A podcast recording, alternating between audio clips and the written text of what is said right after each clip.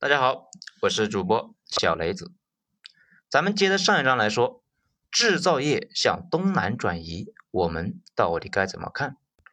文章来自于微信公众号“九编”，作者二号头目。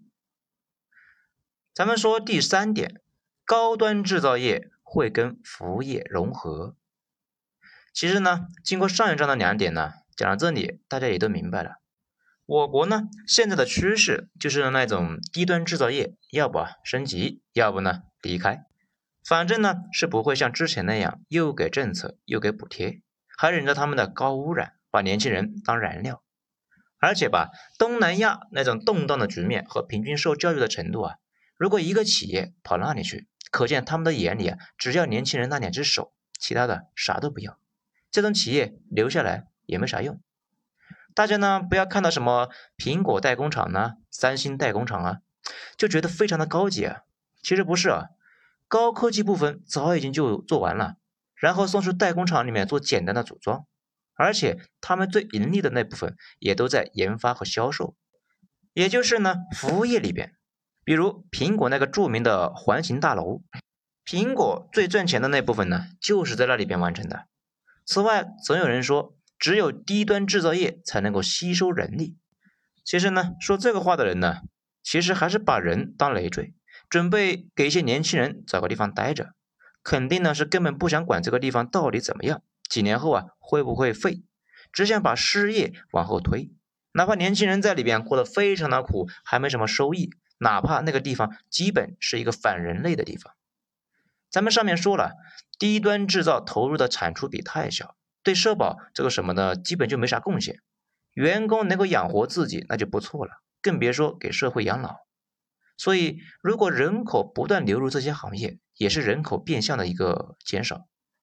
所以呢，接下来肯定是提高制造水平，让工人去里边做有发展前途的职业。顺便呢，搞那些高附加值的服务业，比如研发、销售相关的，慢慢的向微笑曲线的两端来发展。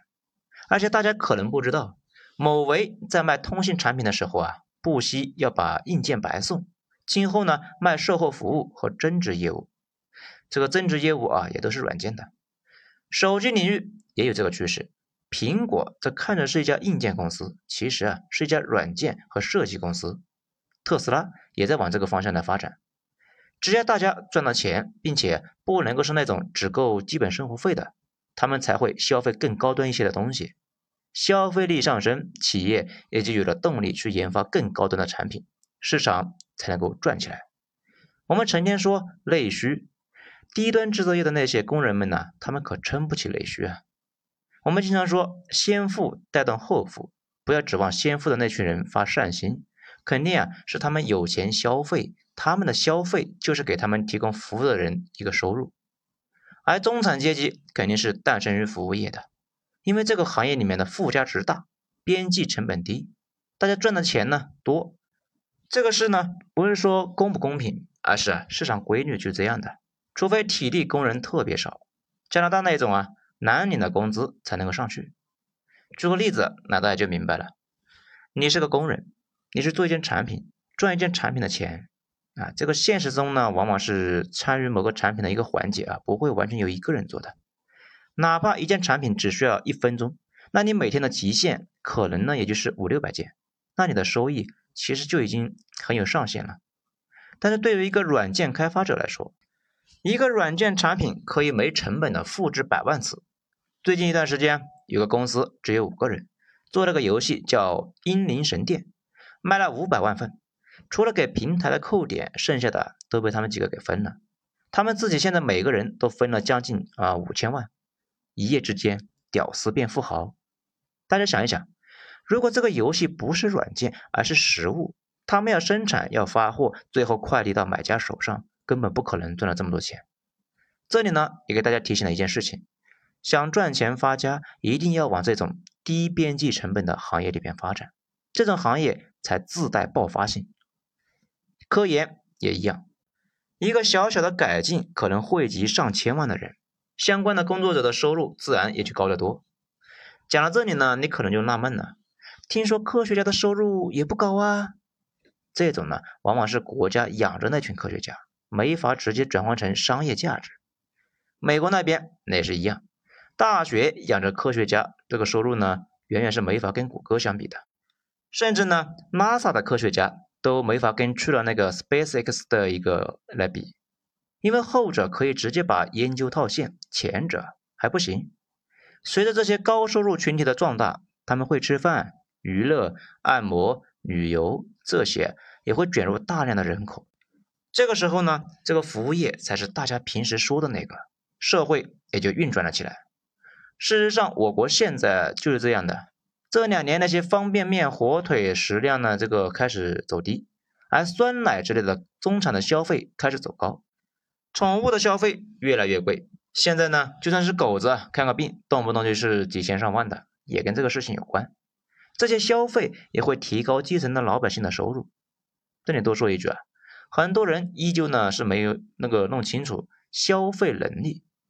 以为啊人多就是消费力强，其实呢错的是没谱了啊！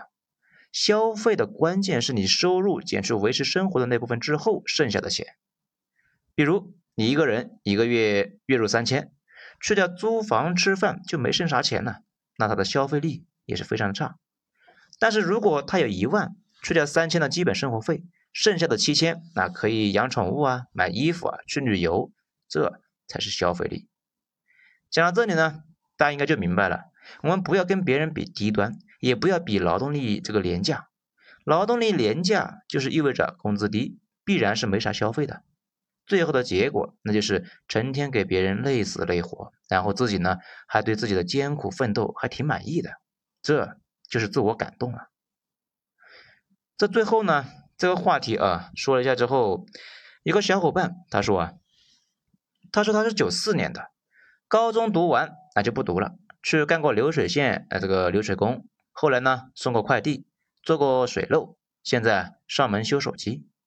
他说他这辈子最不能够想起的就是在东莞流水线的那三个月，人间地狱啊！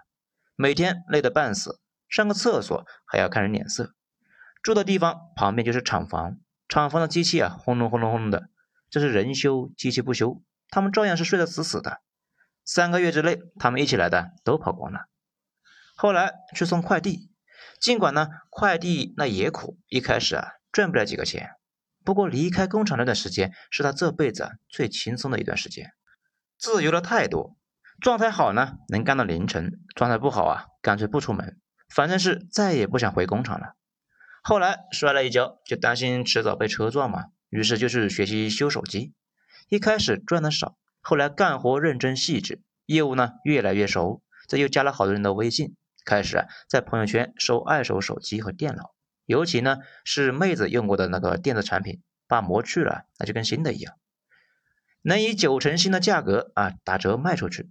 现在呢有个时候呢一个月能挣个几千块，有时候运气特别好能挣个两三万。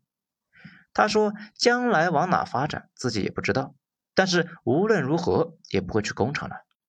赚的少倒是其次的，完全是没有自由和自尊，感觉在那里待的年头长了，那人就废了。现在呢，尽管是也谈不上啊有多有前途，但是啊，还是有很多的自由支配时间，可以呢跟其他人聊一聊，看一看还能够做点啥，反正啊总有事情做。我不知道有多少人呢是像他这样想的，但是我觉得他代表了很多人的观点，受不了那些约束，从制造业逃离，再也不想回去。我理解，这也是当下制造业的一个明显困局，给年轻人加钱都不去。问题是工厂给的钱那也不高。这另外一个小伙伴呢说了一件事情，我觉得也挺有意思的。他说：“马龙们的九九六在我们这里啊算个屁，只是啊没人给我们去说话，我们的事传出去能够吓你们一跳。所以说呢，发展制造业最后啊还得是提高制造业的水准。”只有水平上去了，附加值才能够上去，给工人的工资和条件也才能够上去。另外一方面，劳动法啊落实到位，这一点是很重要的。国人吃苦耐劳，但是啊不能够任由一些人打劫另外一些人，这种状态肯定是没法持久的。人口红利本身是一时的，说的是年轻人多，年龄结构好。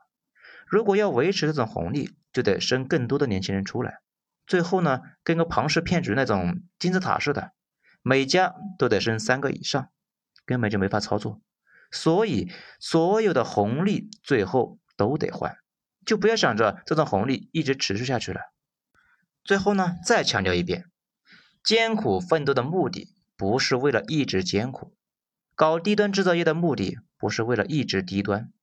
此外，也可以像德国那样。有强大的服务业，服务业的附加值高啊，交税也多。这工人本来收入就低，找他们征税那也不太合适。通过二次分配给工人补贴，以此呢来改善工人的境遇，兼顾做到了服务业和工业那都强大。不过呢，说一千道一万，到最后啊还是市场规律在起作用。尤其呢是政府解除了补贴之后，今后更是只剩下市场规律了。